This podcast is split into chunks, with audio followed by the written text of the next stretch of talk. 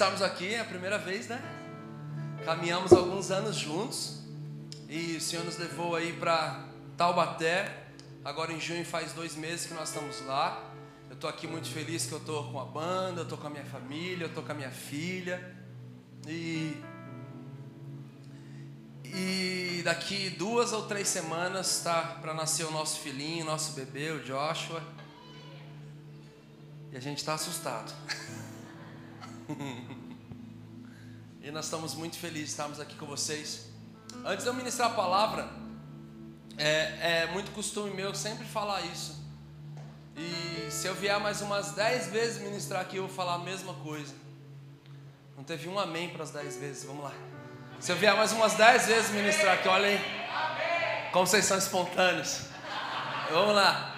Eu vou falar a mesma coisa. Repete comigo assim: um lápis pequeno vale mais que uma memória grande. Eu já, tá, tô vendo que esse princípio é muito real nessa casa, já estou vendo muita gente já anotando. Mas se você não tem esse costume, se você está vindo aqui pela primeira vez, se você está vindo fazer uma visita, deixa eu explicar uma coisa para você. Um lápis pequeno vale mais que uma memória grande. Às vezes eu pergunto para algumas pessoas e algumas igrejas se eles conseguem lembrar o que, que Deus falou com eles, através de alguém que estava ministrando sobre a plataforma.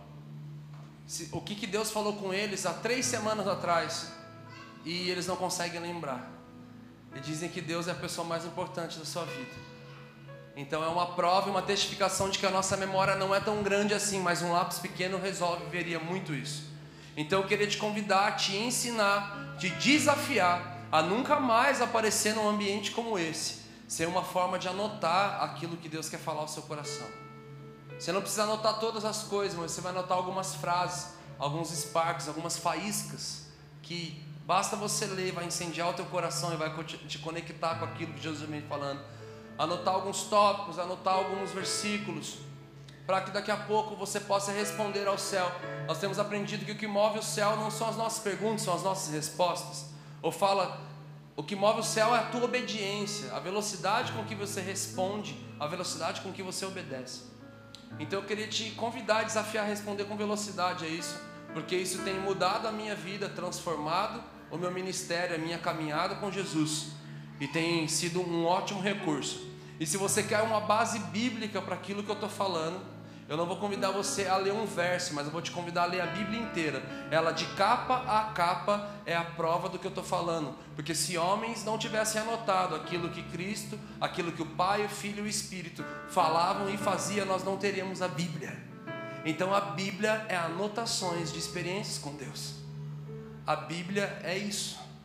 Então eu queria que você anotasse de alguma forma no teu celular, no papel e vamos lá. Vamos começar. Eu estou muito feliz de poder compartilhar o que eu vou compartilhar com vocês hoje. Não liguem, porque eu bebo muita água. O tema da minha palavra hoje é na hora H. Repete comigo, na hora H. Mais uma vez, na hora H. Quem já ouviu a expressão na hora H? Geralmente ela é usada quando alguém falha, não é? A gente não usa ela assim. E ainda ela é bem usada numa parte de falha que é bem mancada de dar, né? Na hora H, o varão não foi valoroso. Na hora H. Queridos, essa expressão na hora H, ela nasceu na Primeira Guerra Mundial, quando o exército eles estavam planejando um ataque. Eles planejavam esse ataque durante semanas ou meses. E eles planejavam com o dia D de day, no dia D. Então eles tinham todo um planejamento e sabia que, por exemplo, daqui duas semanas, então no dia 27 é o dia D, é o dia do ataque. Acontecesse o que acontecesse, dia D, aquele dia era o dia do ataque, todo o exército sabia. Só que no dia D tinha a hora H, a hora que não podia falhar. Era a hora que tudo tinha que estar pronto, as armas tinham que estar carregadas e por aí vai. Mas nós usamos esse termo hoje em dia, muito, muitas vezes quando as pessoas falham. Pessoas que nadam, nadam, nadam e morrem na praia. É um absurdo morrer na praia, né? A gente que conseguiu nadar tanto e chegando pertinho assim da areia, deu uma câimbra muito forte e, e morreu. Mas o papo que eu quero ter com vocês hoje, e, e é isso que realmente eu quero que fique cravado no teu espírito. Eu quero ter uma conversa com vocês hoje sobre revelação, instrução e discernimento do tempo. Revelação, instrução e discernimento do tempo. Eu vou pedir para vocês repetirem algumas vezes para isso ficar dentro de você. Repete comigo: revelação, instrução, discernimento do tempo. Mais uma vez: revelação, instrução, discernimento do tempo. Eu vou falar hoje com vocês sobre a revelação, vou falar com vocês sobre a instrução, mas eu não vou falar sobre discernimento do tempo. É, o Senhor Jesus tem me dado uma série de palavras sobre discernimento do tempo. Essa é uma das segundas delas, ou terceira. E uma pessoa chegou em minha semana, eu ministrei isso na minha igreja, ela falou assim: é a segunda ou terceira vez que você ministra sobre discernimento do tempo, mas você não fala sobre discernimento do tempo. Realmente eu vou falar sobre todos os recursos de como você discernir o tempo. Para começar, eu vou falar sobre a revelação. A revelação, querida, é a revelação da sua vida. É quem você nasceu para ser. Alguns ministérios, alguns ministros pela nossa nação e pelo mundo chamam isso de propósito individual personalizado. Outros chamam de destino profético. Nossa família espiritual costuma usar o nome destino profético. Eu costumo dizer que os dois dias mais importantes da nossa vida, primeiro, é o dia que você nasce e segundo, o dia que você descobre por que que você nasceu. Esse segundo dia aqui tem pessoas que demoram anos para descobrir esse dia. E infelizmente tem pessoas que têm descido a cova sem ter descoberto esse dia. Achando que vai chegar ao céu e na fila lá onde você vai colocar e pesar as tuas obras, e aquilo que for genuíno vai virar ouro, e aquilo que for com má intenção vai virar cinzas, achando que no céu vai prestar conta a Deus daquilo que você fez com a tua vida e com a tua profissão, achando que você vai prestar conta ao céu do que você fez de errado. Ah, eu errei, sabe, Senhor, aquele dia eu caí. Não, já está aqui, já, Jesus já te purificou. Você tem acesso a esse perdão se você confessar com seus lábios, Tiago 5,17 fala: se você confessar a alguém, você vai ser curado. Se você confessar ao Senhor, você é perdoado. Então já estava aqui, nós não vamos dar satisfação dos nossos pecados ao céu. Nós vamos prestar conta daquilo que nós fizemos com o nosso chamado, daquilo que nós fizemos com a nossa vocação, e não aquilo que nós fizemos com a nossa conta bancária, com a nossa casa, com o nosso carro. Mas nós iremos prestar conta de que nós fizemos com a nossa vocação com o nosso destino em Deus. Mas muitas pessoas ignoram esse fato e vão vivendo e deixando a vida te levar e não o Espírito te guiar. Então eu estou muito feliz de poder comunicar isso com a igreja, porque eu tenho visto um certo, uma, uma certa lacuna no nosso meio acerca desse assunto. Eu tenho visto sim pais de famílias, mulheres felizes, mas porém sem o propósito personalizado individual, sem o destino profético, sem saber por que, que nasceu. Eu creio que tem quatro tipos de pessoas com relação ao teu destino profético. Aquilo que você nasceu para ser em Deus, funcionar em Deus. Eu creio que tem quatro tipos de pessoas. E o primeiro tipo de pessoa, sabe qual é? É aquela pessoa que ela nasceu sabendo qual é o seu destino profético. Cara, existe alguém que nasce sabendo? Na verdade, o termo que eu usei é um pouco pesado, nascer sabendo. Mas na verdade, o nascer sabendo fala do ambiente familiar profético que você nasce. Talvez você aqui não veio de um berço evangélico. A gente brinca com berço evangélico porque ninguém teve a ideia ainda de vender na OLX e no Mercado Livre berço evangélico. Ia bombar, cara. Fica aí a dica, se tem algum marceneiro na igreja. É, berço evangélico. Então, nós, quem nasceu num lar cristão, se você não nasceu nesse lar cristão, nesse berço evangélico, e alguns nasceram nesse lar cristão, mas querido, teus pais não estavam nem aí para nada disso. Então, o ambiente familiar não era tão profético assim. Eram pessoas que oravam, adoravam, mas quebravam o pau a semana inteira.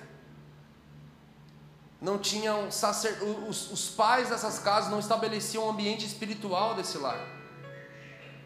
Deixa eu falar uma coisa para você. Talvez você não nasceu assim, tua família não foi assim, mas eu sei que os teus filhos podem crescer nesse ambiente.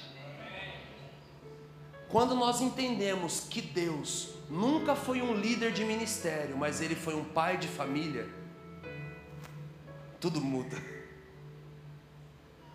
Deus nunca foi um líder de ministério, ele sempre foi um pai de família. E é o nosso maior reflexo ser como ele. Estabelecer o ritmo espiritual da nossa casa.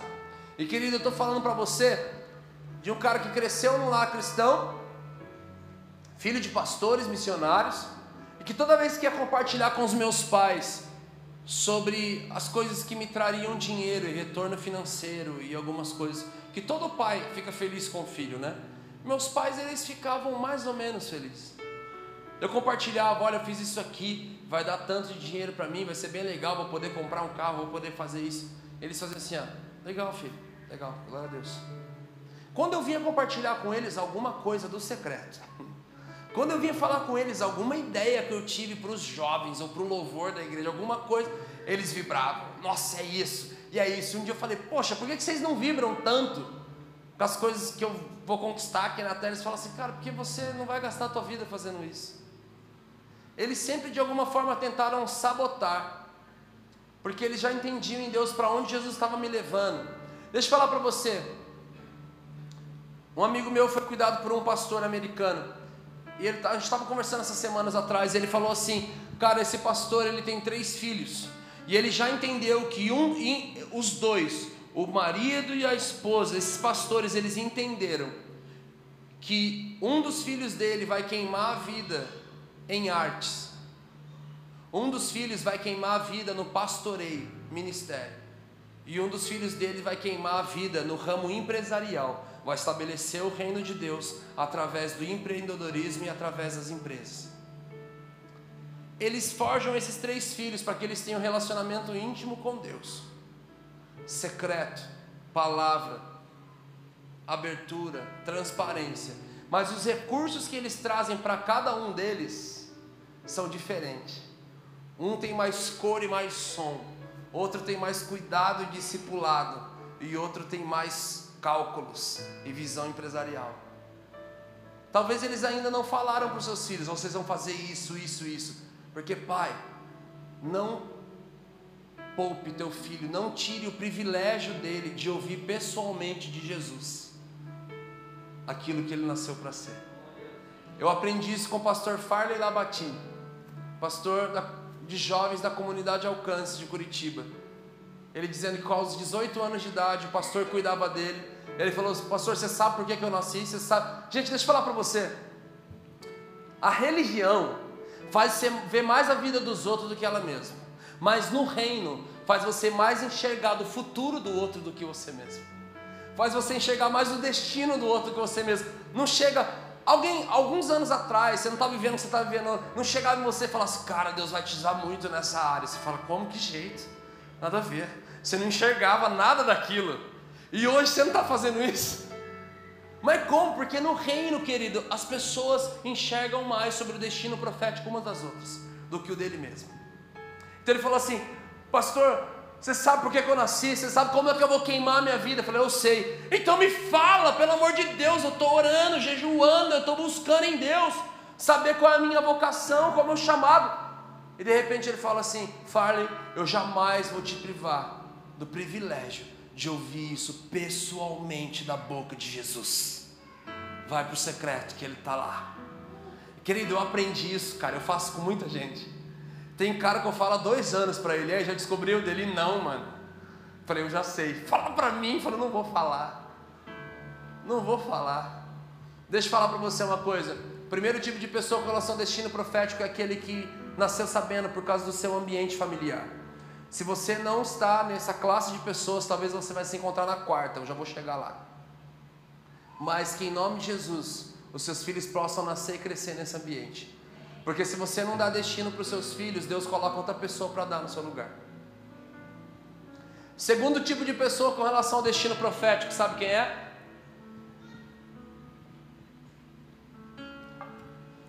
E infelizmente tem pessoas que é assim. Aquelas que não estão nem aí para tudo isso que eu estou falando. Jesus se comunicou com pessoas que queriam ouvir e responder. Pessoas que queriam ouvir e não responder. E pessoas que nem queriam ouvir passavam reto. Ele sempre comunicou com vários tipos de pessoas.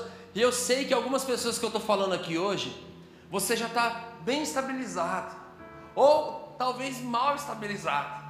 Pessoas que não têm perspectiva de vida, eu vou ter esse salário para o resto da minha vida. Eu sei que esse vai ser o meu teto. Eu sei que é com isso que eu posso contar. É com isso que eu vou tentar pagar as parcelas. É com isso que eu vou tentar fazer todas as coisas. Talvez você já está bem estabilizado também e a tua, a tua renda é um pouco maior e talvez esse papo toque um pouco a tua zona de conforto. Então você vai falar, ah, deixa quieto que esse cara está falando aí eu saber por que, que eu nasci, eu saber do meu destino profético e talvez descobrir que não tem nada a ver com aquilo que eu estou fazendo, deixa quieto. Cara, mas a Bíblia diz que ele não leva em consideração. ele não leva em consideração o tempo da sua ignorância. Cara, você não devia estar aqui hoje. Ele não leva em consideração o tempo da tua ignorância. Sabe o que significa? A partir do momento que você sabe que existe um destino em Deus, se você não está acessando, passou o tempo da ignorância, filho. E agora você não está andando na direção do alvo certo, sabe como você está andando? É em pecado. Porque a igreja tem a mania de classificar como pecado só os pecados morais.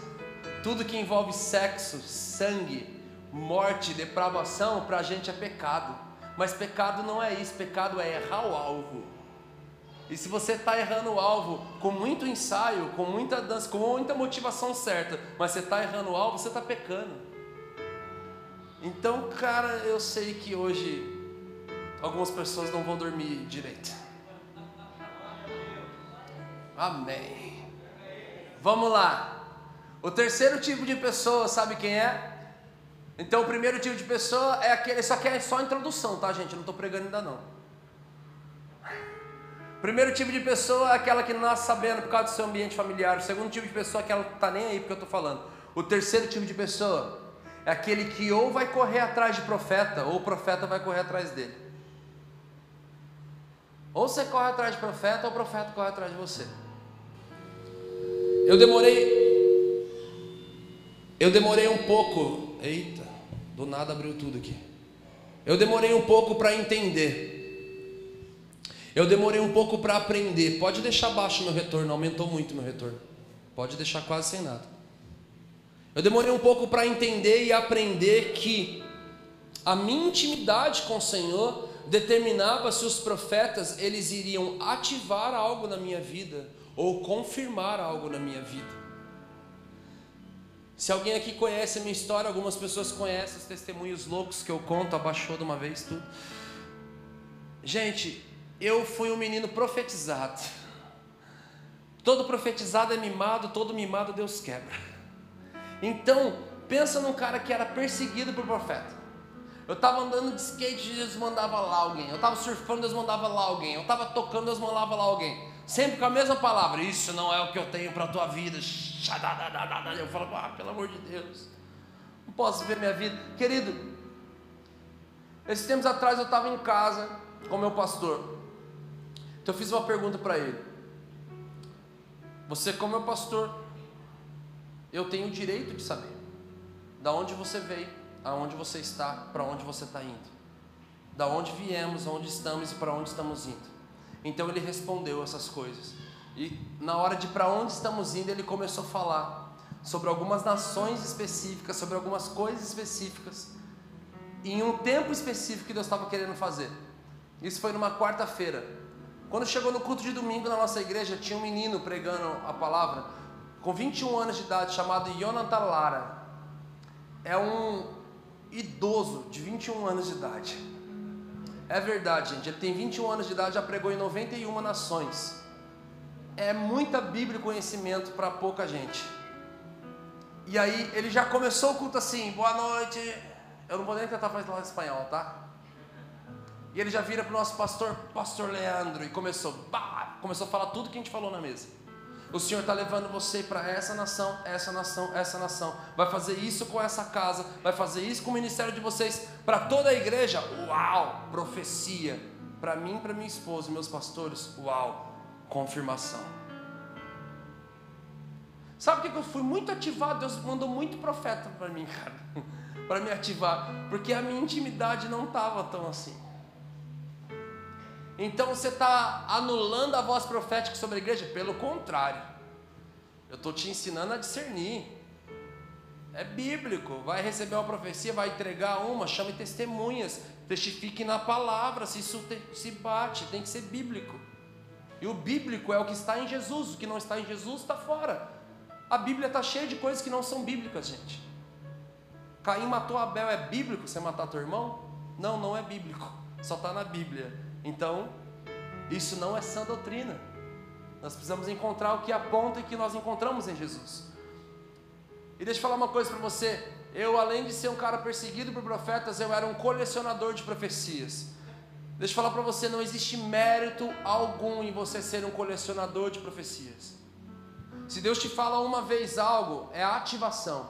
Se Deus te fala duas vezes a mesma coisa, é confirmação. Se Deus te fala mais de duas vezes, três vezes para lá, sabe o que significa? Você não está obedecendo, você não está respondendo. Não existe mérito algum em ouvir a mesma palavra de Deus mais de uma vez. E eu já me exponho totalmente. Alguns anos atrás, eu recebi a mesma palavra 13 vezes em um mês.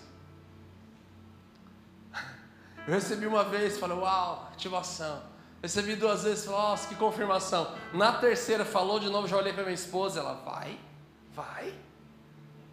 Hora que chegou na décima terceira, querido, eu falei, meu Deus, maldito homem sou.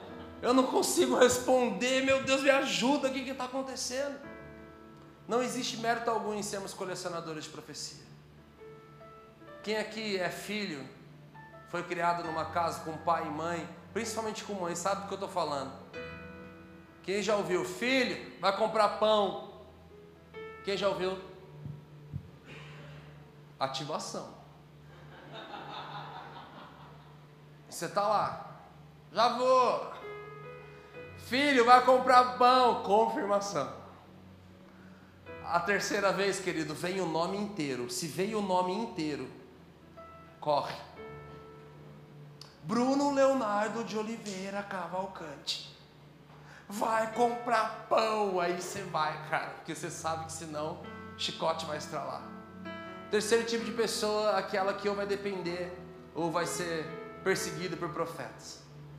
E deixa eu falar uma coisa para você, realmente você precisa desenvolver a tua intimidade com Deus, para que você possa ouvir pessoalmente Jesus. Tá aqui um cara na tua frente que já recebeu muita ativação de profeta e está aqui um cara na tua frente que hoje recebe muita confirmação. Isso fala da minha vida em secreto com Deus. E agora chegamos no quarto tipo de pessoa. E deixa eu correr que essa é só a introdução. O quarto tipo de pessoa, sabe quem é? Aí eu creio que é onde a maioria se encaixa. E agora nós vamos construir algo.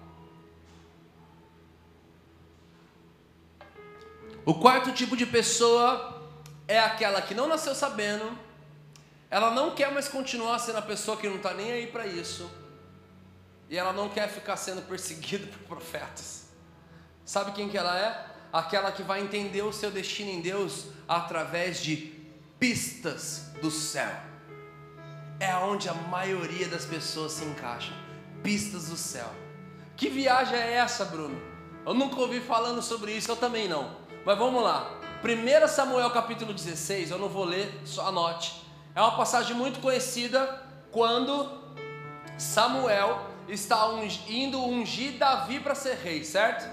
Tá lá Samuel, Deus chega nele e fala: Samuel, até quando você vai ter dó de Saul? Então pegue agora um chifre, encha de óleo, leve até Belém, vai até as terras de Jessé eu vou ungir, você vai ungir um dos filhos deles para ser rei sobre Israel. E Samuel diz assim, o profeta diz assim: Deus, mas se Saul descobrir, ele vai mandar me matar. Então agora, Samuel, você vai sacrificar nas terras de Jessé e você vai purificar a família de Jessé para eles poderem participar do sacrifício. Olha que estratégia. Agora ele chega na cidade, vem os sacerdotes da cidade e fala: "Você vem em paz?" Ele diz: "Eu venho em paz. Quero sacrificar nas terras de Jessé, quero purificar a família dele para participar do sacrifício." Agora começa a história. Vem filho por filho, para quê? Para ser purificado pelo profeta, para eles poderem participar do sacrifício. Então vem filho por filho, a família não conhece o diálogo que nós conhecemos, igreja. Nós sabemos a caixinha de diálogo dele com Deus, aonde ele olhava e falava: deve ser esse, esse tem pinta de rei. E Deus falava: Samuel, eu não olho por fora, eu não olho como vocês olham, eu olho o que está dentro, eu olho o coração. Então tá bom. Ele vem trazendo os filhos para purificar, de repente acaba, e ele fala: não tem mais nenhum outro não para gente purificar? Tem Davi, está lá trabalhando, traz ele. Olha que chega Davi, queridos. Ele fala, é ele. Com Davi, no ato de purificação, ele faz algo que ele não faz com mais nenhum outro. Ele pega um chifre e derrama. Gente, você puxar um chifre, você já fica, o que é isso aí, velho? Mano, profeta é tudo louco. Eu estava viajando, o Judá Bertelli ligou pra gente. Alguém já ouviu falar de Judá Bertelli? Agora que o Gregório McNutt morreu, sobrou para Judá o cargo de profeta mais louco da nação.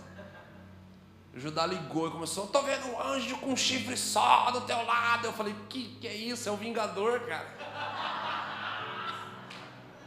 Caverna do Dragão, isso aí não é um anjo, não. Você está amarrado. Cara, é muito louco. Então pensa: o profeta chega com um chifre só, pega e agora derrama óleo sobre Davi inteiro. Nós falamos que ele estava indo ungir Davi para ser rei. Deus fala isso para ele, ele sabia disso. Mas depois lê a passagem inteira e mostra para mim que Davi sabia que ele estava sendo ungido rei. Mostra para mim que Jessé, o pai de Davi, sabia que ele estava sendo ungido rei. Não. Em momento algum está escrito isso. Simplesmente ele derrama o óleo, não fala nada e vai embora ele está lá, todo besuntado de óleo, falando: o que, que é isso? A família olhando um filho lá, todo cheio de óleo, falando: para que, que é isso? Ele olhando e falou: para que, que é isso? Não fala em momento algum que ele sabia que estava sendo ungido rei.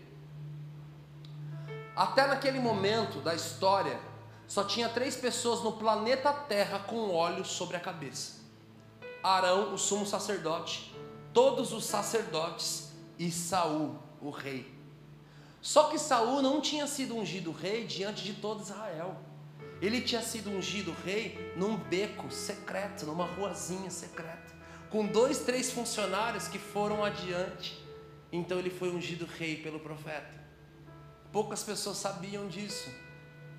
Talvez a família não soubesse o que significava aquele óleo. Se eles soubessem um pouco historicamente daquilo que acontecia, eles saberiam que o óleo significava separação. Ele está sendo ungido. Nosso filho foi separado. Eu fui separado. Tá bom, fui separado para quê? Para que eu fui separado? Eu não sei para que é esse óleo. Tudo bem. Mas algo acontece no reino espiritual. A palavra diz que nesse momento o espírito de Deus sai de Saul e se apossua de Davi. Agora ele está literalmente ungidão. Ele está cheio de Deus, cheio do poder de Deus, e o rei começa a ser possuído por espíritos malignos vindo da parte de Deus. Então, um servo desconhecido, eu amo servos desconhecidos. Diz assim: a gente podia trazer algum adorador aí, né? um cara de Deus, para tocar e o nosso rei ser liberto. Então, um servo desconhecido fala assim: Eu conheço um cara assim filho de Jessé, Davi, fala bem, é valente, de boa aparência, toca bem, e o Senhor é com ele. Ele fala: manda chamar. Ele recebe um óleo na cabeça que não sabe o que significa, mas dias depois, aonde ele está, ele foi parar lá no lugar. Oh, ele foi parar lá no lugar para onde aquele óleo queria levar ele. O óleo que ele recebeu na cabeça era para capacitá-lo a ser rei sobre Israel. Ele vai parar onde? No palácio, na casa de governo de Israel, onde de, lá saía todas as ordens. Ele vai parar na casa de Saúl, do rei, para tocar, tanger a sua harpa. E agora eu quero falar para vocês algo que não está na escritura, mas não é uma heresia porque não está, porque é algo óbvio, tá? Assim como é algo muito óbvio e profético eu falar para você que nós somos a geração mais próxima da volta de Cristo. Por quê? Todas as outras gerações morreram. É uma conta muito simples. Eu não sou bom de matemática, mas essa eu consegui fazer. Eles morreram. Estamos vivos. Provavelmente nós estamos mais perto que qualquer outra geração da história da humanidade da volta de Cristo, amém? Aí, então algo óbvio, com certeza, gente. Quem já recebeu alguma palavra aqui e não entendeu direito? Né? Quem já teve algum sonho aqui e não entendeu direito? Na minha igreja muita gente me procura para interpretar sonho. De vez em quando chega a galera que vem com aqueles sonhos, pastor, bem. Mano, eu tava sonhando que eu tava voando no barco, o pneu furou e eu saí da linha do trem. Você fala, ó, oh, acho que tem uma coisa muito errada na sua vida. Acho que não tá, tá muito bem teu caminho, não, né? Presta atenção. Gente, quando você tem um sonho, quando alguém te traga uma palavra profética, você não entende direito aquilo. Eu lembro minha esposa um dia que recebeu uma palavra, você vai receber um guarda-roupa cheio de roupas novas. Cara, pensa na profecia errada para a pessoa certa, ou o inverso. Profecia certa pessoa errada. Ela ficou, mas o que significa isso? Eu vou engordar, eu vou emagrecer, eu vou não sei o que lá, eu vou não sei o que lá. Falei, de Jesus tem poder. Na multidão de conselho a gente encontra sabedoria. Né? Então, gente, se você não está entendendo algo que Jesus falou com você, quando você está em um ambiente seguro, você tenta trazer isso para a mesa para ver se alguém traz clareza, não é verdade? É ou não é, gente? Sim. Então, com certeza, Davi, no meio daquelas comunhões, tomando café da tarde, almoço no palácio, conversando com os funcionários, os súditos, surge a questão de falar. Alguém aqui já recebeu um óleo assim na cabeça? Samuel já ungiu alguém aqui? Vocês? Que? Olha, olha, chifre, um chifre só, Judá Bertelli. Ele falou assim: não, não, não. De repente alguém pôde falar, e ó, que eu saiba, a única pessoa que foi ungida pelo profeta foi Saul. Ele recebeu essa unção para ele poder ser rei sobre Israel. Ah, hum. Começou a conectar algumas pistas. Fala para mim, já está começando a conectar algumas pistas aí dentro de você? Espera aí, então o óleo diz, hum, a conta básica, então é para isso esse óleo? Por isso que alguma coisa está diferente dentro de mim? Hum. Então agora, o pai mais louco da história, Gessé, fala para o filho, eu não sei que pai que é esse. Tem que ser muito Deus mesmo para guiar um pai desse. Fala, filho, tá tendo a guerra, né? Tá pau tá quebrando, né? Tá. Vai lá levar pão e queijo na guerra. Filho pro teu filho adolescente. Vai lá no Morro do Alemão, filho. Tá tiroteio para tudo quanto é lado. Mas vai lá levar queijo pro pastor. Vai levar queijo pro Bop. Cara, ele fala isso, filho dele. A guerra tá acontecendo lá, filho. Pega uns grãos aí, pega pão e leva lá para os seus irmãos e pega dez queijos e leva para o comandante. Então Davi ele pega e ele vai. Ele vai feliz da vida lá levar para os irmãos.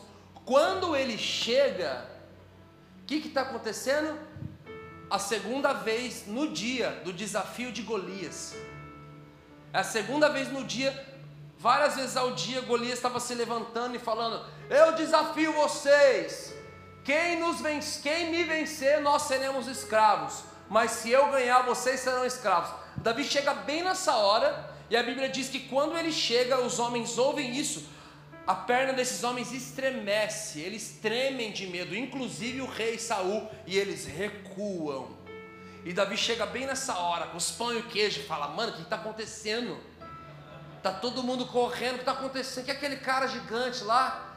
O que está acontecendo? Cara, é isso mesmo que você ouviu, Davi. O cara desafiou a gente, está falando isso, isso, isso, isso, isso que eu já falei agora. O que, que ele faz? Nada.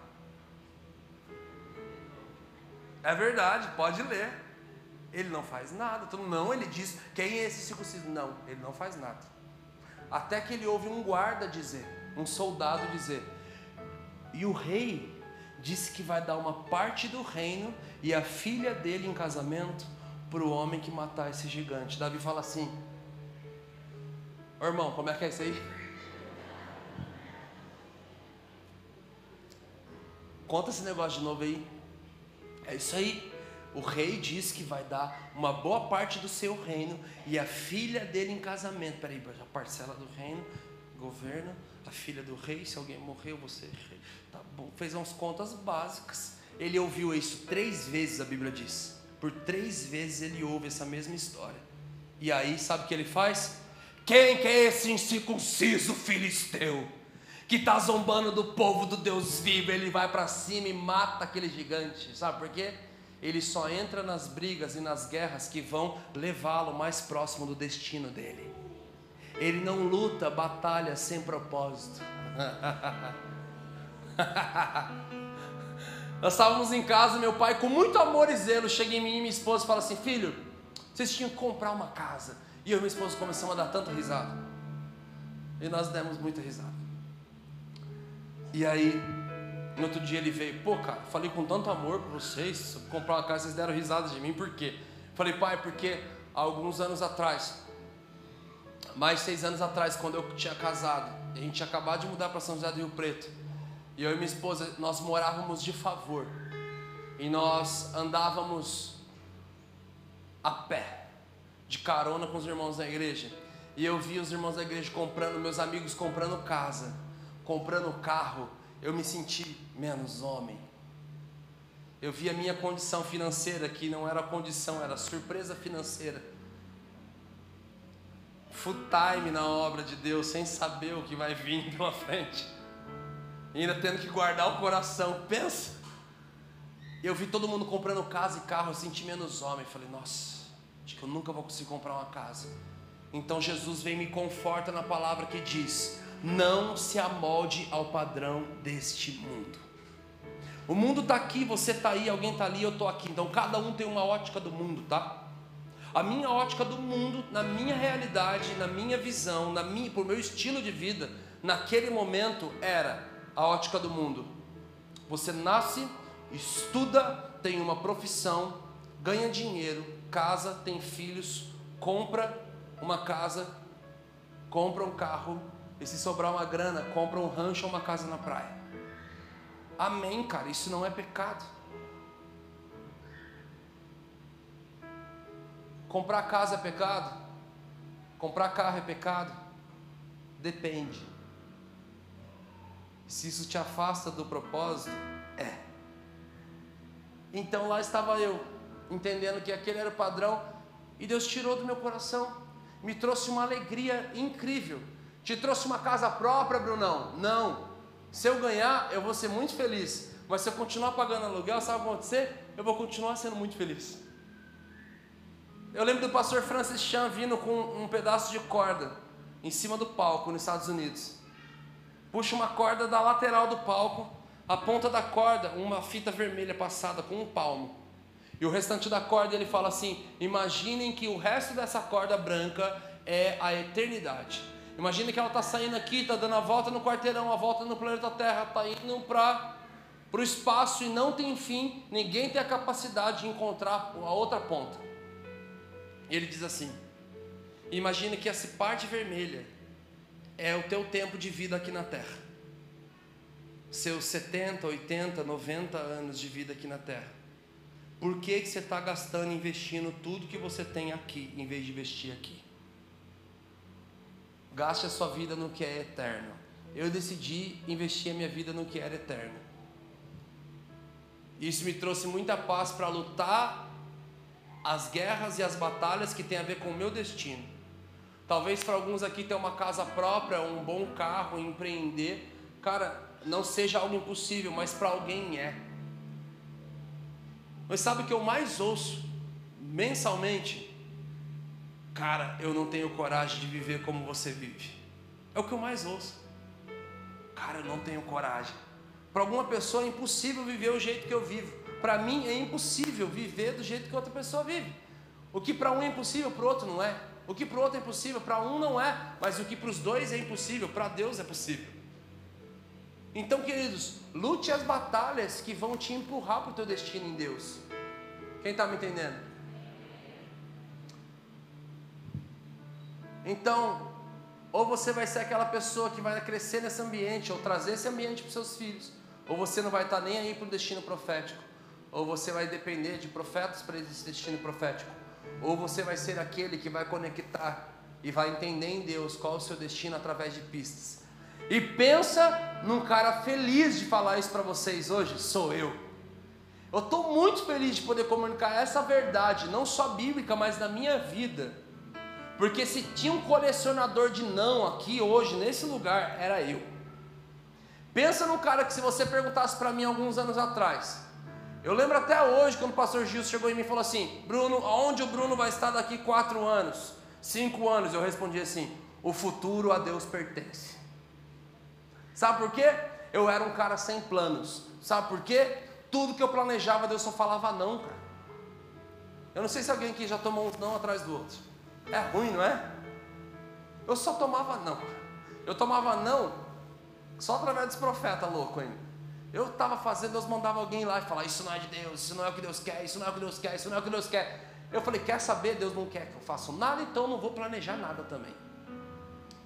Mas a palavra do Senhor diz que do homem são os planos, mas a última palavra vem de Deus e isso não anula o papel do homem de planejar, pelo contrário, testifica e fala: homem, planeje, esse é o seu papel, mas tenha intimidade no quarto o suficiente para ouvir de Deus qual é a última palavra em cima desse plano.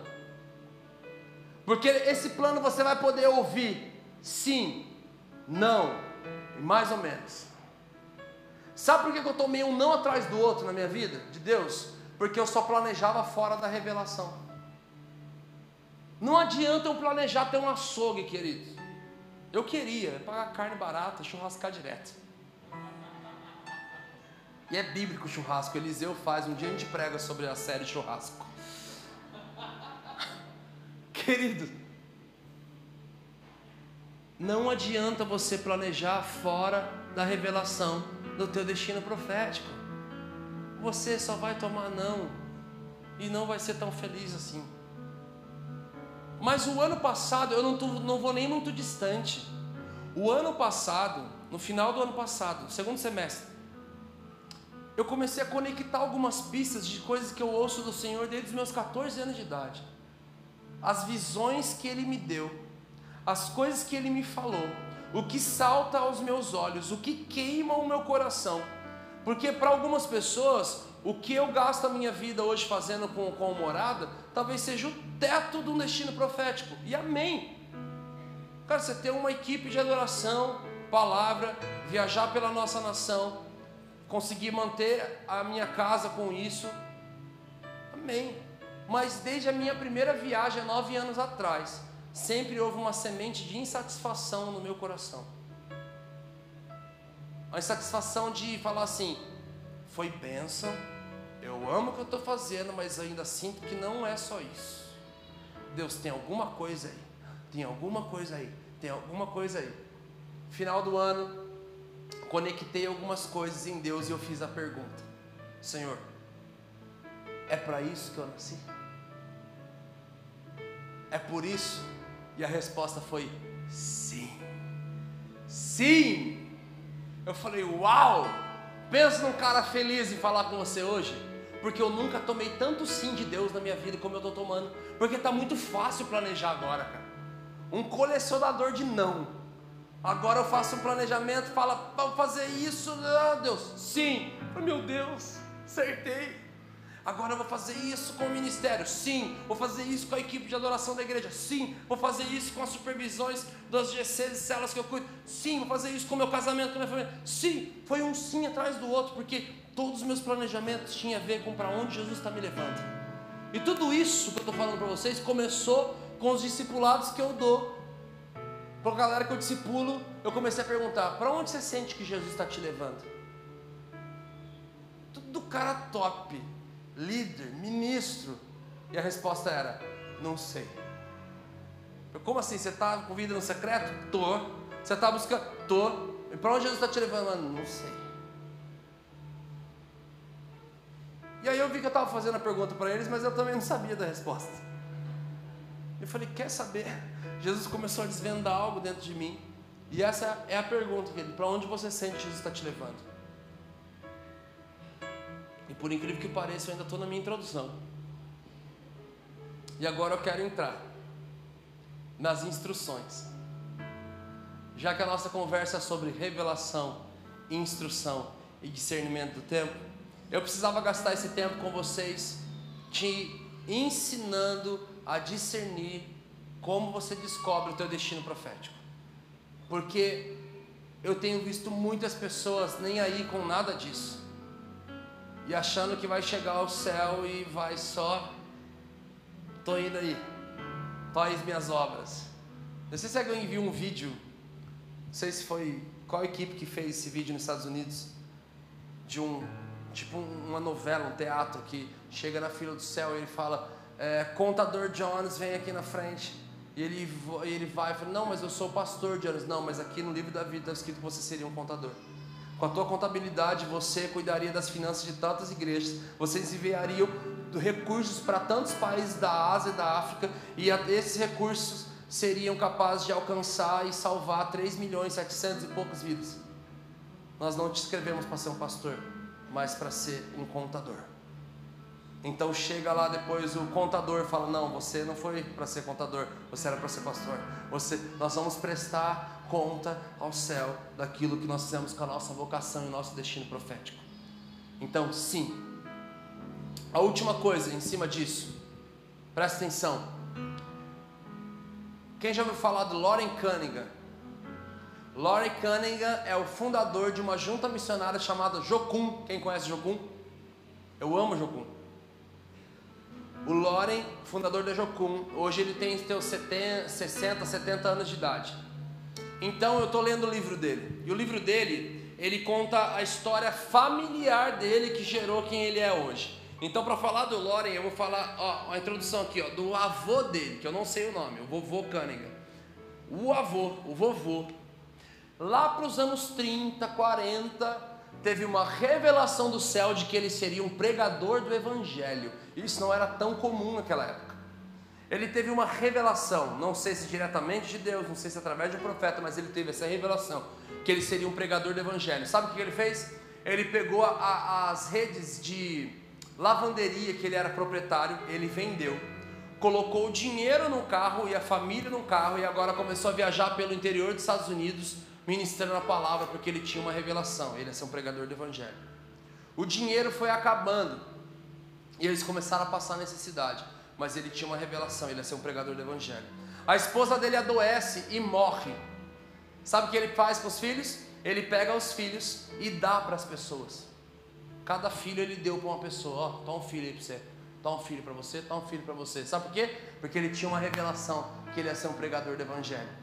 Ele começa a viver de esmolas e receber frutas podres das pessoas das lavouras, porque ele tinha uma revelação, ele ia ser um pregador do evangelho. As filhas dele crescem um dos filhos é o pai do Loren, fundador da Jocum. Teve um período muito difícil de restauração da alma. Duas tias de Loren, duas filhas desse homem crescem e tornam multimilionárias. Com casa de campo, casa de inverno, casa de verão, casa da... multimilionárias. Mas ficam doentes, ficam com câncer por causa de problemas psicossomáticos elas não suportam ouvir o nome de Deus, Jesus, igreja e principalmente pregador do Evangelho.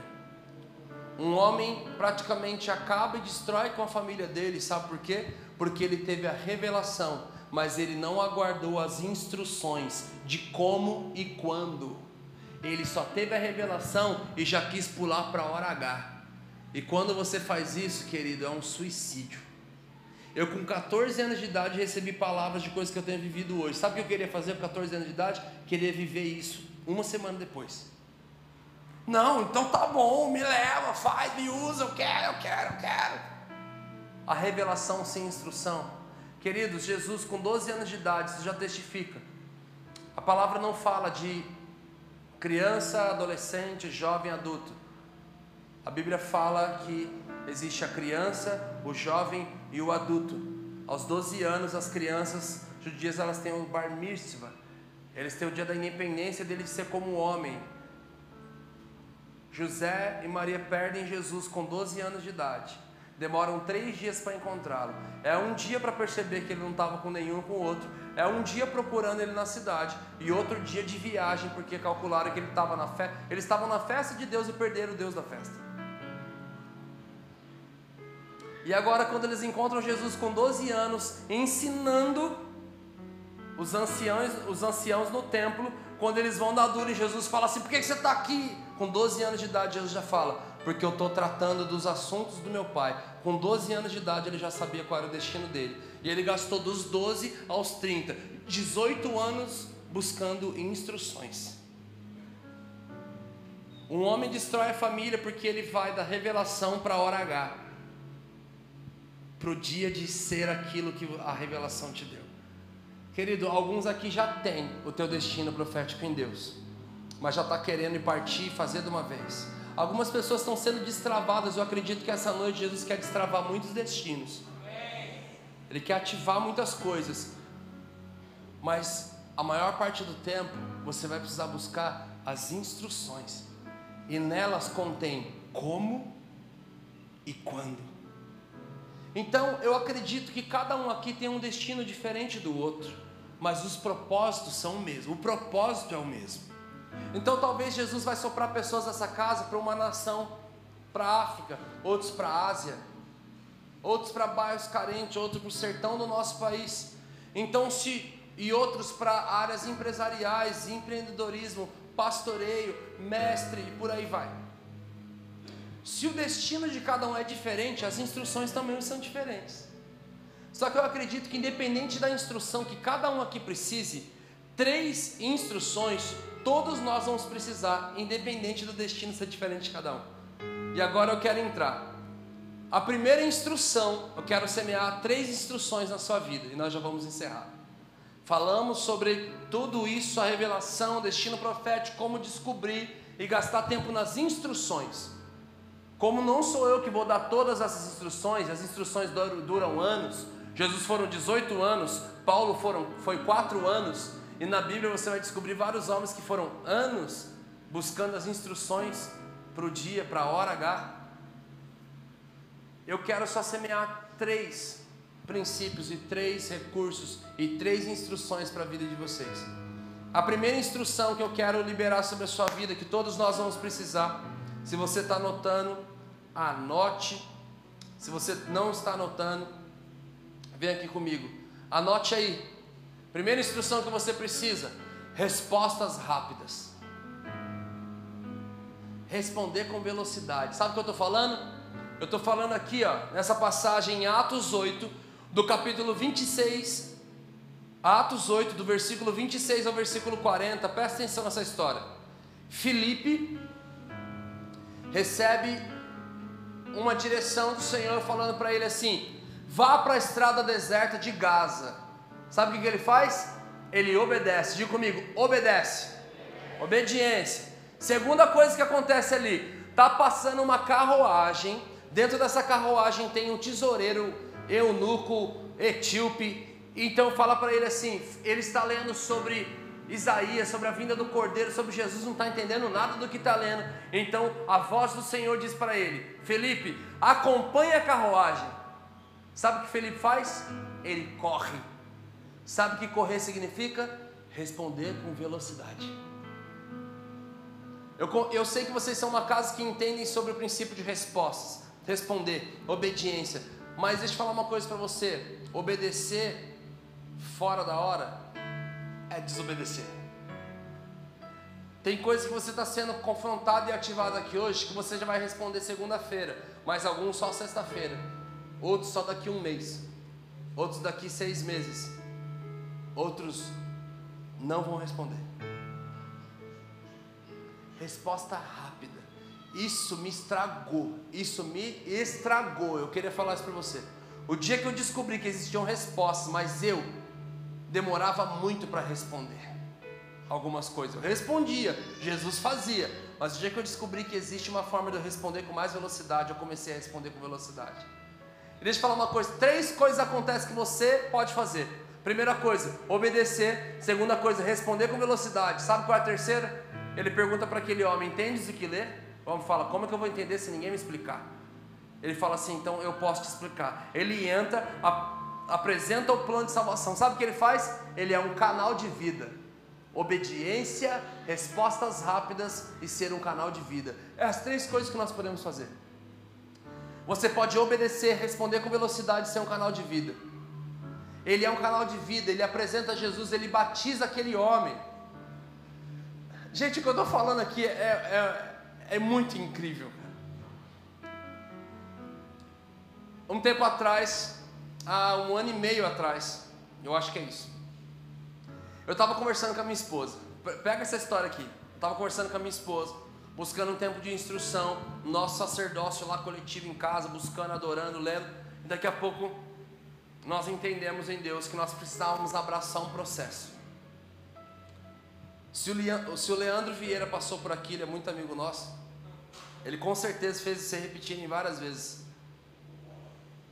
Evento algum vai te dar aquilo que só um processo pode te trazer.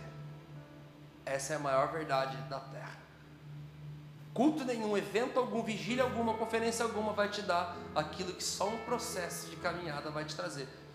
Então lá está eu e minha esposa falando sobre um lugar que nós sentimos que Jesus queria nos levar. Esse lugar não é cidade, tá? É um lugar nele, uma nova estação, um novo funcionamento para novas coisas. A gente entendia que nós iríamos fazer isso. E nós fizemos uma conta básica e humana dentro daquilo que nós entendemos e conhecemos de ministério e igreja. Dois berço evangélico. Manja de igreja. Então a nossa conta foi bem básica, a gente falou assim: então aqui onde nós estamos para isso acontecer, um ano fazendo isso, mais um ano fazendo aquilo, mais um ano e meio. Daqui um ano, daqui dois anos e meio a gente chega nesse lugar. Falei, Miriam, daqui dois anos e meio, você aguenta esse processo? Ela, você sabe que eu aguento, quem não aguenta é você, você é que é o ansioso aqui do casal. Eu falei, é verdade, não sei se aguento não. Você me ajuda? Ajudo, você vai ter que segurar a tua ansiedade aí. Você que vai precisar abraçar o processo mais louco. Falei, tá bom, vou segurar, vou ir para cima e vou. E naqueles dias, antes, o Senhor estava explodindo dentro de mim, Atos 8. Obediência, responder com velocidade, ser um canal de vida. E durante, eu estava gastando a minha vida naquele ambiente. Eu gasto minha vida nesse ambiente. Sempre tentar obedecer. Gente, um amigo nosso, vocês precisam trazer ele para ministrar aqui, Vitor Azevedo, carinha de 23 anos de idade, incrível. Ele estava compartilhando com a gente, falando que ele estava fazendo uma, ele ia fazer uma viagem missionária naquela noite, eu não sei se ele ia para Haiti, se ele ia para o sertão, algum lugar, e de repente o senhor fala, acorda ele na madrugada e fala assim, Vitor, faz 10 polichinelos. Ele falou, o quê? 10 polichinelos. Falar isso para mim faz sentido, para o Vitor que é bem atlético não faz tanto. E aí ele levantou de madrugada e fez 10 polichinelos. Ó, tá vendo a agilidade. Ele fez 10 polichinelos. E a hora que ele sentou, o Espírito Santo falou com ele assim: qual é a diferença desses 10 polichinelos para a viagem missionária que você vai fazer amanhã dele? Total diferença. Esses 10 polichinelos acrescentou nada na minha vida. E a viagem missionária que eu vou fazer amanhã vai acrescentar muito na minha vida e vai acrescentar na vida de muita gente. Eu vou ser um canal de vida, eu vou povoar o céu, nós vamos curar as pessoas, nós vamos apresentar o teu amor. Totalmente diferente um polichinelo para uma viagem missionária. Deus fala com ele: não, nenhum dos dois tem diferença. Na verdade, o que envolve aqui é você ouvir a minha voz e obedecer. Independente se é em uma viagem missionária ou se é em flexão em polichinelo dentro do quarto. Vitor, o importante não é você fazer por mim, é você me ouvir e você me obedecer. Então lá está eu, Atos 8, 26. Obediência, respostas rápidas, canal de vida. Obediência, respostas rápidas, canal de vida. Eu estava naquilo, frenético já há mais de um mês, queimando naquilo, sendo canal de vida, respondendo rápido, obedecendo nas coisas mais terríveis que Deus me pedia. Quando eu tive a conversa com a minha esposa, daqui dois anos e meio nós vamos chegar aqui, beleza? Beleza. Sabe o que aconteceu? Em dez dias nós chegamos naquele lugar.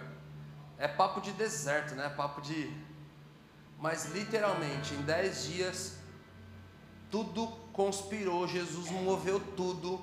Os nossos pastores, líderes, presbitérios da nossa igreja nos chamaram, falaram assim: Nós precisamos que vocês. É, o que nós conversamos, que daqui ia chegar dali dois anos e meio.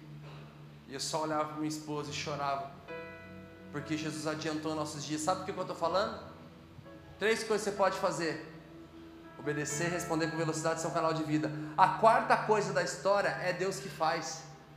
Sabe o que Deus faz? Assim que Felipe batiza aquele eunuco e ele sai das águas, a Bíblia diz que num piscar de olhos ele é transladado para um novo lugar.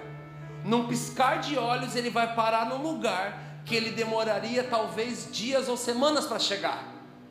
Um lugar que ele demoraria muitas e muitas horas para chegar, ele chega num piscar de olhos, porque quando ele abraça o processo de obedecer, responder com velocidade e ser um canal de vida, quando Deus resolve vir no negócio, ele te leva para esse lugar numa velocidade que você jamais chegaria. Quem está comigo? Primeira instrução que todos nós precisamos para o teu destino em Deus para a hora H, você precisa responder com mais velocidade. Responde com mais velocidade. Vamos lá? Segunda instrução que todos nós precisamos. Eu amo isso. Eu amo isso.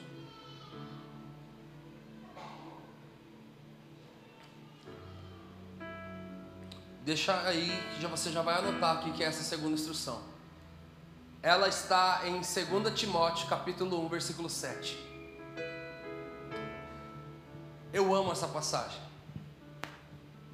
2 Timóteo capítulo 1, versículo 7. Diz assim: Paulo está ministrando a vida de Timóteo, está dando um discipulado para Timóteo, fala assim: Timóteo, Deus não nos deu espírito de covardia, Ele nos deu espírito de poder, espírito de amor e espírito de equilíbrio. Diga comigo: poder, poder. Amor, amor, equilíbrio. Mais uma vez: poder, poder. amor e equilíbrio. É isso que você precisa. Anote aí equilíbrio. É a segunda instrução que todos nós precisamos ter.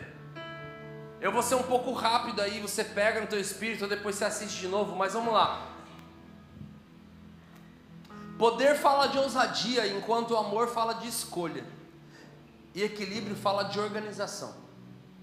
Eu já vi uma geração se manifestar com muito poder. A geração dos meus pais, eu ouço história dos homens que gastavam horas no monte viam os gravetos de LED acender no monte. Quem já viu graveto? Os gravetos de LED aí. Via os gravetos acender, descia do monte e ia para o banco pagar um boleto, já manifestava o demônio na fila do banco, enchia o boleto, já manifestava tudo. As pessoas eram curadas na fila do banco, dentro do mercado. É uma geração que se manifestou com muito poder, querido. Mas alguma coisa aconteceu com essa geração Alguns descobriram que podia ganhar dinheiro com o seu dom. Alguns pararam de fundamentar na palavra e começaram a determinar experiências espirituais como propósito para a igreja, sem ter uma linha bíblica para que isso fosse possível. Então, sabe o que aconteceu com essa geração? Icabode. Foi-se a glória de Deus. A geração do poder se calou. Eu vi uma geração se manifestando com muito amor eles amaram mais os de fora do que os de dentro. O dar uma sandália, o dar o pão, uma sopa, o cuidar dos órfãos e das viúvas perdeu o sentido. É uma igreja que manifestou muito amor, mas realmente só dava os utensílios e não servia a salvação, cura e o plano redentor de Jesus. Eu amo quando o Leandro Vieira diz: e se tivessem dado uma cesta básica para o filho pródigo, ele teria voltado para casa. Então, os nossos atos de justiça não podem ser tolos nécios.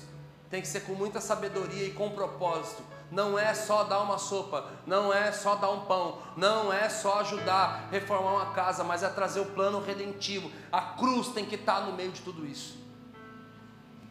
Mas essa geração acabou tornando o evangelho em assistencialismo e o reino em ONG. E sabe o que aconteceu? Icabode, foi-se a glória de Deus. Eu tenho visto, de verdade, uma geração se levantando nesses dias com muito equilíbrio. E sabe qual é o maior equilíbrio? Não só o equilíbrio de vinho e pão, queridos, a gente tem viajado pela nação há oito anos. Jesus, antes de ir para a cruz, ele chama os seus discípulos e ele serve pão e vinho, carne e sangue, fundamento e chapação. E fala: é disso que vocês vão sobreviver. Mas alguns só preferiram o pão. Tem igreja que é só pão, querido, é fundamentado. Tem palavra, tem, mas não tem espírito de vida. Tem palavra demais, mas é morta, é fria, é um freezer. Porque a própria Bíblia diz que a letra mata, mas o espírito vivifica. Então, igrejas que preferiram só o pão, fundamentaram demais, mas perderam. Gente, a maior prova, que é um exemplo bem básico disso, culto de Santa Ceia, a gente come o pão primeiro, às vezes esse pão no céu da boca, ou fica parado no céu da boca, às vezes fica meio, e você fica ali, fala para tomar o vinho logo, pastor. E ele está lá emocionado, empolgado, porque esse é o pão. Eu falei, eu sei, mas eu quero vinho logo, fala, está lá. E esse é meu vinho, toma. E ele toma e, e ajuda a descer esse pão. É isso, corpo de Cristo. Algumas igrejas preferiram só o vinho, em vez de proféticas, se tornaram patéticas, loucas. Eu caminho há oito anos e eu não pisei o pé em dez igrejas de pão e vinho ou é pão ou é vinho. Se a gente vai onde é pão, a gente leva vinho. Se a gente vai onde é vinho, a gente leva pão. Se a gente vai onde tem pão e vinho, a gente só quer saber o que Jesus quer fazer. Querido, equilíbrio de pão e vinho, equilíbrio de doxa e cabode, equilíbrio de opinião de Deus e glória de Deus. Mas o maior equilíbrio que nós precisamos acessar, porque já está em nós, sabe qual é? Pegue comigo. Se você não conseguiu prestar atenção em muita coisa, pega isso em nome de Jesus equilíbrio do sacerdócio trino. O que, é o sacerdócio trino? É o sacerdócio neotestamentário, é o sacerdócio do Novo Testamento. Se Jesus, se o Verbo se fez carne e habitou conosco, habitou esquenu, significa tabernaculou. Se Jesus foi o próprio tabernáculo, se ele foi o próprio sumo sacerdote e o próprio sacrifício, nós encontramos sempre esses processos tríplices na pessoa de Jesus. E se nosso maior referencial é Jesus, se Ele é o nosso maior referencial, Jesus, ele constantemente estava no secreto, ministrando ao Senhor. Ele estava no templo, ministrando aos santos. E ele estava nas ruas, ministrando os perdidos. Engana-se quem acha que sacerdócio é só viver Mateus 6,6. Queridos, nós precisamos acessar o equilíbrio de viver no secreto, servir aos santos na igreja, mas se manifestar nas ruas. É isso o maior equilíbrio que eu consigo ver na pessoa de Jesus. Sempre que a Bíblia diz, como de costume, essa frase, como de costume, falava de Jesus se ausentar por secreto. Toda vez que a palavra diz, estando em, fala dele estar no templo, ele está na sinagoga, ele está servindo aos santos. E toda vez que diz indo para uma cidade para outra, rua, se manifestando nas ruas. Quem está comigo? Porque se você só vive no secreto, sabe você, não tem pessoa que só vive no secreto? Mas existe alguma coisa mal no secreto? Não. Mas se você não acessar os outros dois, tem. Sabe por quê? Se você só viver no secreto, mas assim, ó, só secreto mesmo, não sirvo os santos, não colaboro com a igreja, e também estou nem aí para os de fora. Sabe o que acontece? Se você só ficar no secreto, você não vai se tornar santo, você vai se tornar orgulhoso. Pecado na sua santidade, orgulho. de se achar mais santo que os outros, vê lá, não ora tanto que eu oro, não o tanto que eu leio, não gasta tanto tempo que eu gasto. Se você só ficar no secreto, você vai se tornar orgulhoso. Se você só ficar na igreja, eu vou me tornar afiado, pastor. Não. Você vai se tornar religioso. E se você só ficar na rua, ah não, na rua aí é reino, né? Não. Rebelde. A falta de equilíbrio um com o outro nos torna uma pessoa ou orgulhosa, ou religiosa, ou rebelde. Agora, o equilíbrio desses três lugares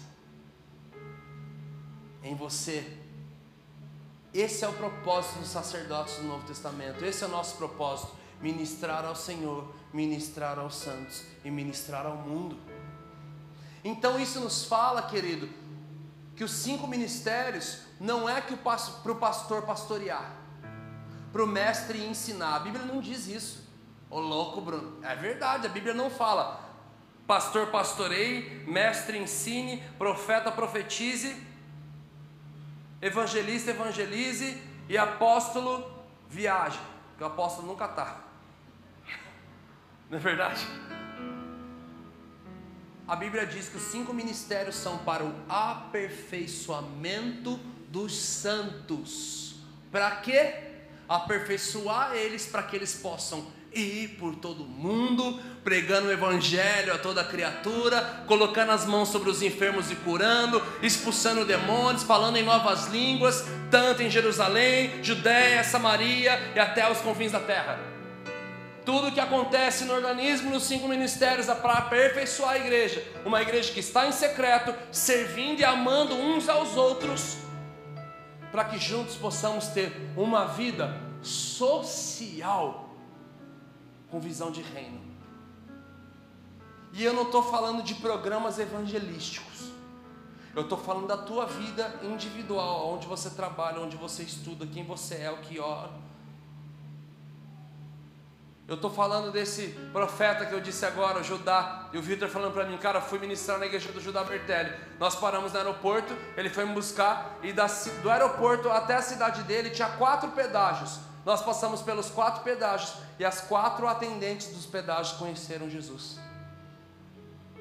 Nos quatro pedágios, quando ele foi dar o dinheiro, não deu só o dinheiro, ele deu salvação e já chegou revelando: Teu pai vai ser curado, filho, fica tranquilo. E pai começou já a ministrar. E ele, ó, oh, como você sabe, Jesus. E quatro pedágios, quatro atendentes conheceram Jesus. Paramos no posto de gasolina para tomar um café e uma água. Tinha duas atendentes. O que aconteceu? As duas conheceram Jesus. Chegamos na cidade, fomos para um bosque orar. Era feriado, só entrou quatro pessoas no bosque. As quatro pessoas que entraram no bosque conheceram Jesus. Quem está entendendo o que eu estou falando?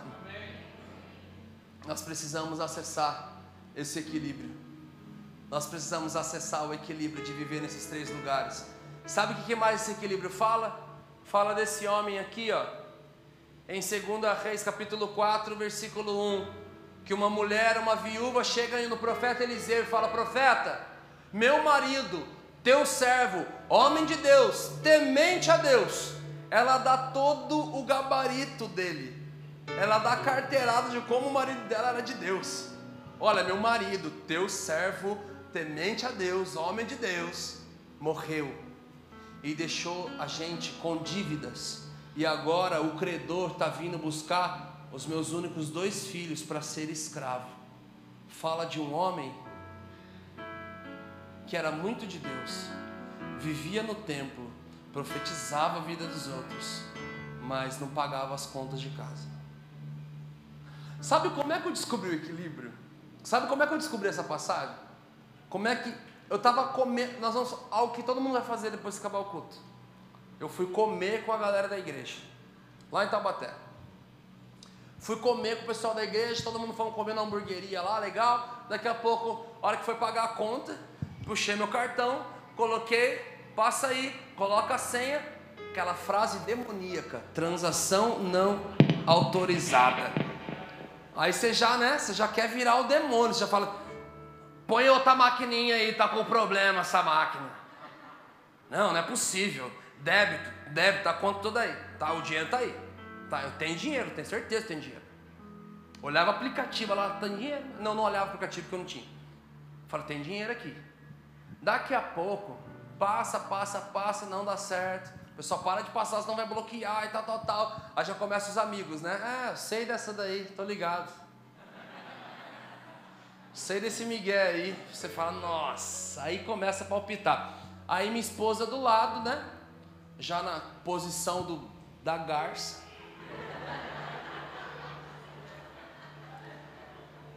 Dos quatro seres. na posição dos quatro seres já. Ela vira para mim e fala assim: por um acaso, teu cartão não venceu, não, né? Eu olho para ela e só porque ela ali, Deus tem esse, esse poder com as mulheres, né? Só porque ela falou isso, algo aconteceu no reino espiritual e meu cartão venceu. Não é à toa que ele fala para o homem: Homem, ame a sua esposa como Cristo amou a igreja. Como é que ele amou? Morreu por ela.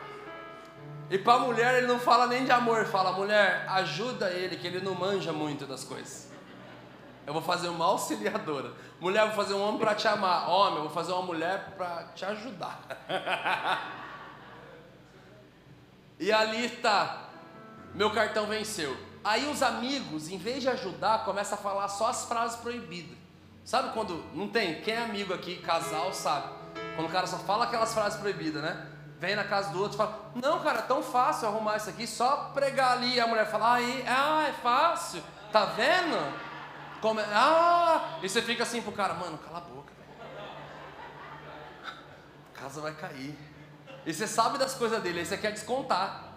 Né? E você já fala alguma coisa que sabe que ele fala e a mulher dele já, você começa a semear discórdia. Então lá estou eu. Cartão Aí um amigo fala assim: Não, isso é muito fácil, cara. É só ir no caixa e colocar a tua biometria, né? Porque você tem biometria, né? Deu. Biometria, você não cadastrou biometria? Eu falei, não, não. Não, tranquilo, baixa o aplicativo, coloca a tua senha online. Eu. não fiz também. Aí vem o que quer solucionar tudo. Não, fica tranquilo. Oh, para que tudo isso? Só sei na tua agência. Aí minha esposa manifestou os quatro seres mesmo. Ela falou: Ah, legal, simples. A agência dele é em Fernandópolis. 700 quilômetros daqui. Tranquilo, tranquilo. Olha lá, só na tua agência, vai na tua agência. Aí junta os amigos que falam, pode deixar que eu pago, cara. Conheço esse Miguel aí que não tem dinheiro, vem quer sair com os amigos, você fica revoltado. Naquela semana, que versículo que cai em mim? Esse. Deus já te deu, Timóteo, espírito de poder, de amor equilíbrio, já estava nele, o dinheiro já estava na minha conta, mas eu não conseguia acessar, porque eu não tinha abraçado um processo de ir na minha agência, fazer todas as coisas que eu precisava fazer para conseguir acessá-lo. Foi uma semana horrível, porque eu tinha dinheiro na conta, eu não tinha, gente, nem sete reais de nota, estava todo na conta, e naquela conta a gente tinha outros, mas estava tudo só naquela. E a gente não conseguia sair, colocar combustível no carro. Eu precisei pegar dinheiro emprestado para poder fazer uma viagem. Eu precisei gastar uma grana, 700 e poucos reais, que eu não precisava ter gastado esse dinheiro só para ir na cidade fazer tudo que eu tinha que fazer. Então tudo envolve, você não vai sair desse culto cheio de poder, de amor, de equilíbrio. Você vai precisar abraçar um processo que vai acionar isso que já está em você. Só o processo te faz acionar essas essências, essa, esses princípios de poder, amor, equilíbrio que já está em você. E a última coisa, e a última instrução que todos nós precisamos, e agora eu encerro. Fique de pé para a gente orar.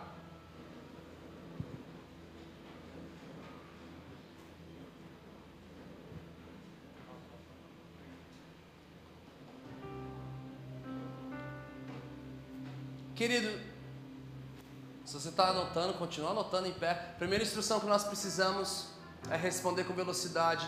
A segunda que nós precisamos é equilíbrio. Mas a terceira que nós precisamos é permanência.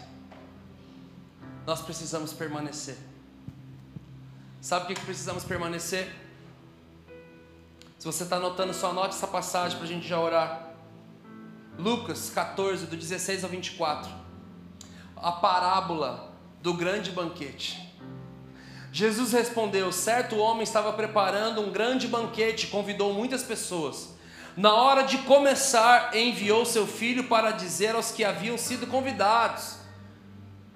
Ele enviou seu servo para acionar aqueles que já tinham sido convidados. Se eles já tinham sido convidados, a resposta deles tinha sido sim. Eles já tinham respondido. Quem vai no casamento aqui? Precisou responder se vai ou não, porque o buffet tá caro. E na boa, gente, vamos ajudar os irmãos a casar. Já passou o tempo já desse negócio de gastar 30, 40 mil, 50 mil num casamento. Não é nem casamento isso, é cerimônia. A gente está investindo a nossa vida numa cerimônia e não no casamento. O casamento que vai acontecer depois da lua de mel. Quer dar uma dica para os amigos aqui? Cara, vai para um buffet legal. Aluga um lugar top aí de restaurante que é 60, 70, 80 por cabeça. Chama os teus amigos, cada um paga a tua. Era tudo nego pagava 200 conto para ir numa balada, não vai pagar 70 para ir no teu casamento? Vamos ajudar os irmãos a casar, gente. Quem está casado e ficou feliz com essa, diga amém. É. Então eles convidou, vai aí, vou. Então ele envia o servo dele, falando, envia o servo e fala, vai e avise, e avise que já começou. Avise a eles que eles podem vir. Enviou seu servo para dizer aos que haviam sido convidados: venham, pois tudo está pronto. Mas eles começaram um por um a apresentar desculpas. E o primeiro disse: Acabei de comprar uma casa, estou indo vê-la, por favor, desculpe-me, não posso ir. O segundo disse: Acabei de comprar uns bois, está falando de carro, locomoção, me perdoe, eu estou indo ver eles, não posso ir. O terceiro diz: Acabei de casar e eu não posso ir. Então ele volta e diz isso, e ele fica irado e fala: Então vá agora pelos becos e vielas e traga todos os doentes, traga todos. Aí que nós entramos na história, tá? Tragam todos. E ele volta, mas ainda tem lugar, e fala: Mas sabe o que eu quero falar com você? Todos os convidados responderam certo, responderam sim. Nós acabamos de falar que o primeiro princípio você precisa responder com velocidade. Você vai responder certo. Mas deixa eu te falar uma coisa: só responder não basta. Porque todos eles responderam certo, mas eles não permaneceram na resposta deles. Eles responderam sim, vamos para o banquete. Mas na hora H, eles não estavam lá. Porque algumas coisas dessa terra falou mais alto do que as coisas do céu. Essa é uma das maiores instruções que todos nós precisamos: permanência. E agora eu encerro, querido, com isso que realmente toca muito meu coração. Jesus ressuscita e fica durante 40 dias aparecendo na terra e convidando pessoas para uma mesma coisa. 1 Coríntios 15 diz que Jesus aparece para 500 pessoas, certo? Para as 500 pessoas, num prazo de 40 dias, ele faz o mesmo convite, falando para elas assim: vá para Jerusalém, fiquem em Jerusalém, até que do alto vocês vão ser revestidos do poder de Deus. Fiquem em Jerusalém até que o Espírito Santo venha empoderar vocês. Ele chama 40 pessoas. Então a Bíblia diz que assim que completa os 40 dias, Jesus ascende ao Pai, vai para junto do Pai e o povo se reúne para ficar orando e buscando o Espírito Santo até que ele venha. Mas em Atos 2 diz que cumprindo-se o dia de Pentecoste, Pentecoste, Penta é cinco. Ou seja, se Jesus, após os 40 dias, falou para eles se reunirem, eles ficaram, após a ressurreição, 50 dias, então eles ficaram 10 dias reunidos ali buscando. Só que no primeiro dia, por que, que eles ficaram 10 dias, mas só 120 receberam? Porque no primeiros dez, nos primeiros dias as pessoas foram indo embora. Eles oravam e nada do Espírito Santo vinha. Então no segundo dia um outro grupo, no terceiro dia um outro grupo, e no décimo dia, cumprindo-se o dia de Pentecostes, Para aqueles que permaneceram, só 120. De repente, um vento começou a soprar naquela casa. Para aqueles que abraçaram o processo, responderam com velocidade e permaneceram e não abandonaram o seu propósito.